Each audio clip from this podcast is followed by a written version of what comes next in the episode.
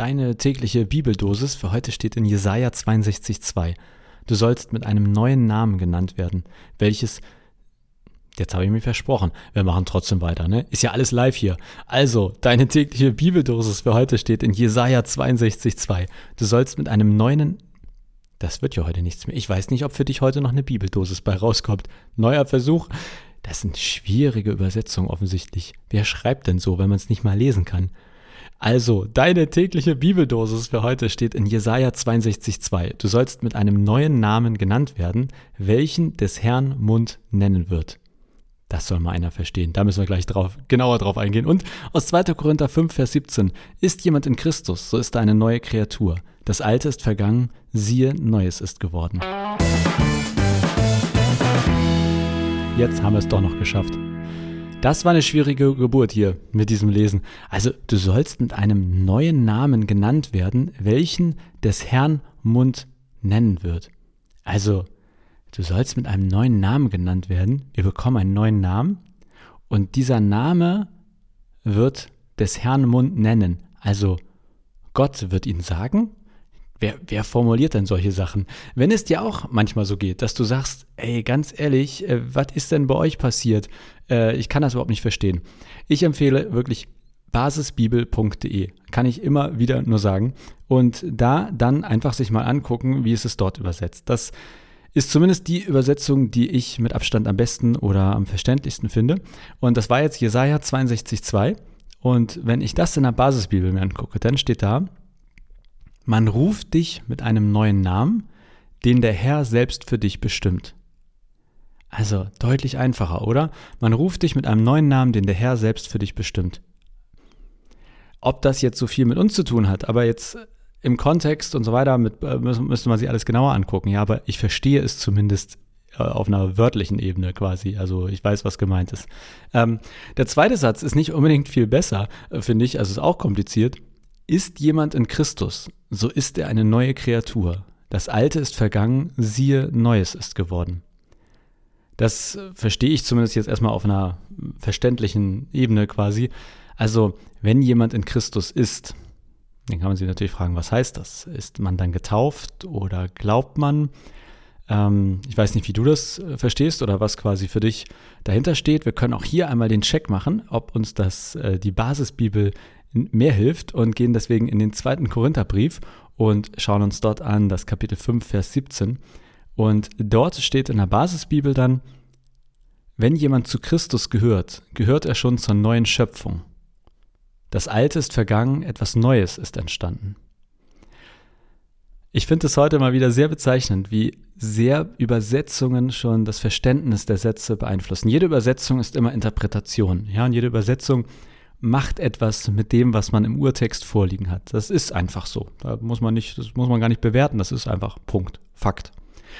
Ist jemand in Christus, sagt der eine Satz, wenn jemand zu Christus gehört. Wann gehört man zu Jesus? Das finde ich zumindest eine verständlichere Frage als ist jemand in Christus, also irgendwie deutlich altertümlicher. Aber wenn jemand zu Christus gehört, tja, gehören wir nicht von Anfang an zu ihm? Was ist, wenn man glaubt, aber nicht getauft ist?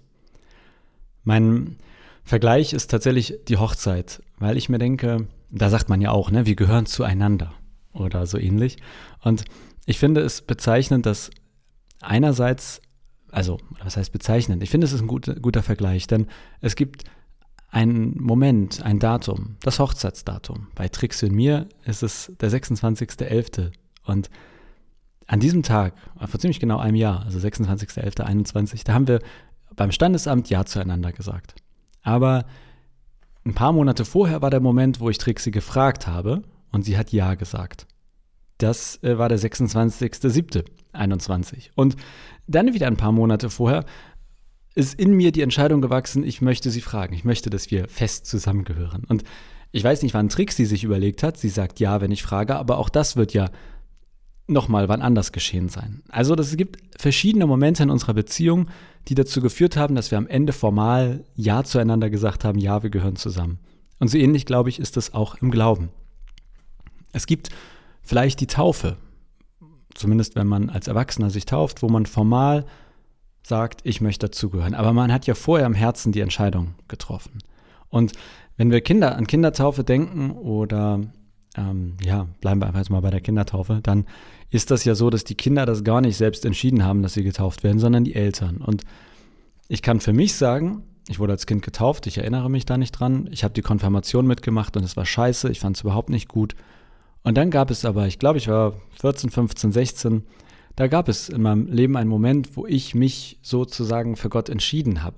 Ich, nicht, dass ich vorher nicht geglaubt habe, aber das war so ein Moment, wo, wo ich sagen würde, da habe ich gesagt, so, also ich möchte zu dir gehören und ich möchte, dass wir das hier verbindlich mal festmachen, du, Gott und ich. Also, wenn jemand zu Christus gehört, ab wann gehört er denn dazu? Ich glaube, das kann man nicht unbedingt an einem Datum festmachen. Das kann sein, dass, also ich weiß heute nicht mehr, wann ich mich entschieden habe, dass ich Trixie fragen will, ob sie mich heiraten möchte. Ich weiß, wann ich den Antrag gemacht habe. Und ich weiß, wann wir geheiratet haben. Und so ähnlich im Glauben. Vielleicht weißt du, wann deine Taufe ist, deine Konfirmation. Vielleicht weißt du, wann du dich quasi, wann es so einen Moment gab, wo du gesagt hast, Gott, ich möchte zu dir gehören. Aber faktisch war das trotzdem ja irgendwie ein fließender Prozess, in dem du dich entschieden hast, höchstwahrscheinlich. Manchmal gibt es auch diesen einen Moment, aber in den allermeisten Fällen ist es ein Prozess. Und ich würde sagen, woher weiß man, ob man zu Christus gehört? Also, ich glaube, wir wissen, wonach wir uns sehnen. Und ich sehne mich nach einem Leben mit Trixie und möchte das nicht missen. Und wenn du sagst, ich sehne mich nach einem Leben mit Gott und ich habe auch das Gefühl, dass wir irgendwie zusammen unterwegs sind, mit Höhen und Tiefen. Es läuft nicht jede Beziehung gut und so ist es auch im Glauben. Es gibt Phasen, wo du sagst, ich bin näher bei Gott und ich bin weiter fern. Aber wenn du grundsätzlich sagst, ich sehne mich nach Gott, dann würde ich sagen, dann ähm, bist du bei denen, die zu Christus gehören. Und jetzt sehe ich gerade, ich rede schon sieben Minuten und ich habe irgendwie erst über die ersten zwei Sätze, ersten zwei Worte gesprochen. Ich wollte mit euch noch über neue Kreatur und Alte ist vergangen und Neues ist geworden und das mit dem Namen, es gibt so viel zu klären. Aber egal. Jetzt müssen wir hier einen Punkt setzen. Soll ja nur ein kleiner Gedanke sein. Jetzt haben wir ein bisschen gequatscht über die Frage, wann gehört man eigentlich zu Christus oder wie gehört man zu Christus. Ich hoffe, da war was für dich dabei und ich habe dich hier nicht völlig dicht gelabert. Ich wünsche dir einen guten und einen schönen Tag und hoffe, wir hören uns morgen wieder. Bis dann.